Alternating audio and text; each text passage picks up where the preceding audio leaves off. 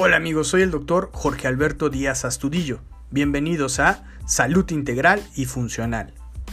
Hoy hablaremos de inflamación crónica de bajo grado.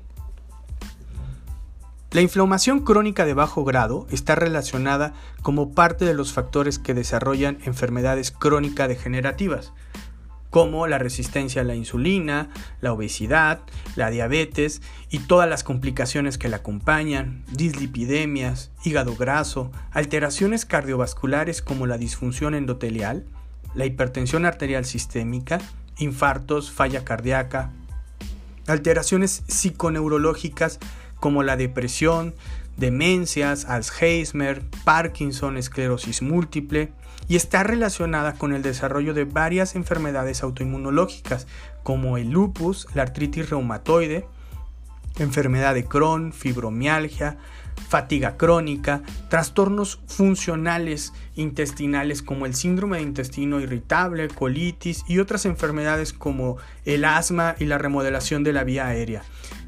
La verdad es que la lista es inmensa, pero la atención al estatus inflamatorio es muy limitada en la medicina convencional. Vemos que todo se centra en los valores y en los síntomas, pero no en el terreno para que estos valores y síntomas se alteren, que es el estatus inflamatorio de los pacientes.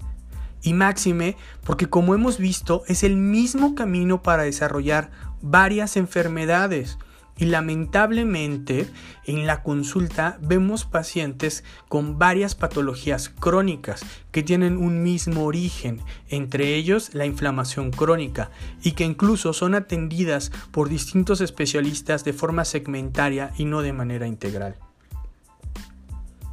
La inflamación, además, es medible por medios de pruebas tan sencillas que solo requerimos una muestra de sangre para poder revisar las proteínas relacionadas con la inflamación, pero incluso algunas de ellas con valor pronóstico y de bajo costo, como es la proteína C reactiva de alta sensibilidad, la cual es uno de los parámetros más útiles a examinar en los pacientes.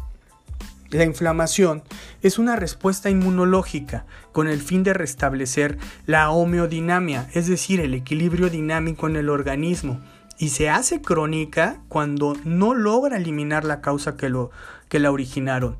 Esta respuesta puede originarse eh, debido a muchos factores. Factores infecciosos, por ejemplo, virus, bacterias, hongos como la cándida que produce muchas alteraciones funcionales e inflamatorias y que muchas veces su crecimiento se debe al uso desmedido de antibióticos y o la dieta. Factores psicológicos.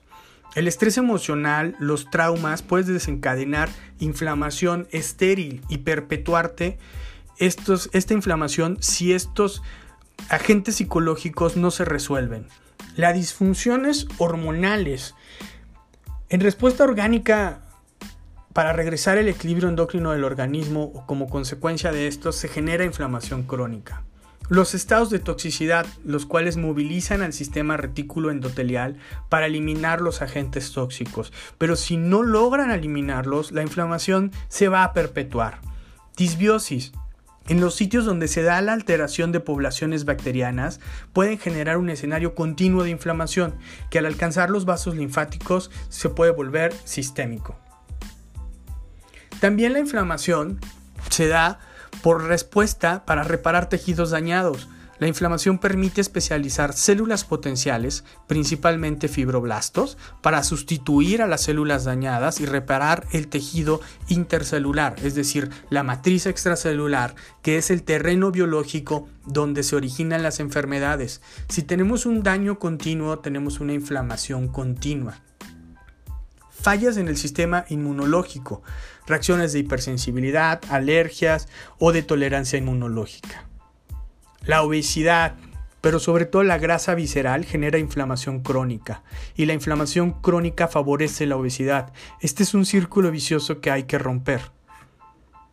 El sedentarismo o la falta de ejercicio impide bajar los niveles de la interleuquina 1 y 6, que son las principales causantes de las reacciones inflamatorias crónicas.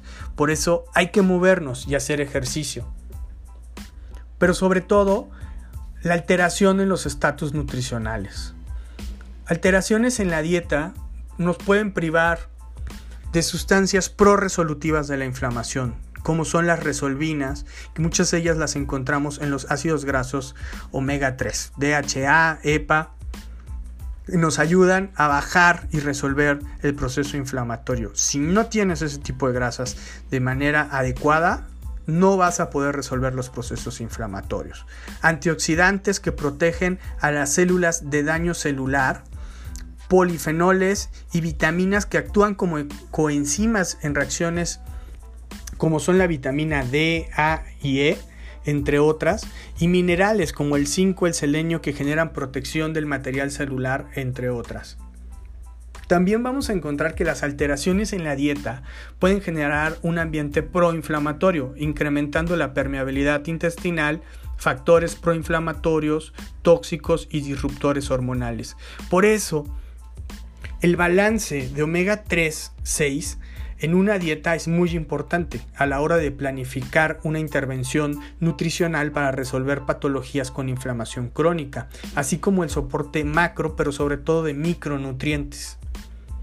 Además de las intervenciones nutricionales, la medicina bioreguladora de sistemas utiliza medicamentos que actúan mediante nanopartículas de sustancias naturales para resolver las distintas causas que generan la inflamación crónica basando sus esfuerzos en detoxificar células, tejidos y órganos y modulando la respuesta inmunológica para que se resuelva, mas no inhibirla, armonizando la respuesta hormonal y orgánica y fortaleciendo el eje autorregulador, el eje psicoendocrino neuroinmunomicrobiota del organismo.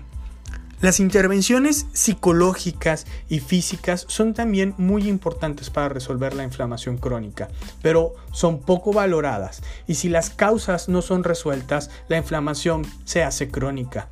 Pero sin duda, el cambio más importante que debemos lograr en los pacientes es un cambio en el estilo de vida nutrición, actividad física, actitud ante la vida y un cambio cultural donde se vuelve responsable y consciente de conservar y procurar su estado de salud.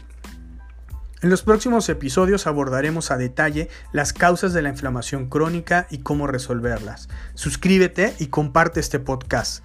Soy el doctor Jorge Alberto Díaz Astudillo y para mí es un gusto que tu salud sea cada vez mejor.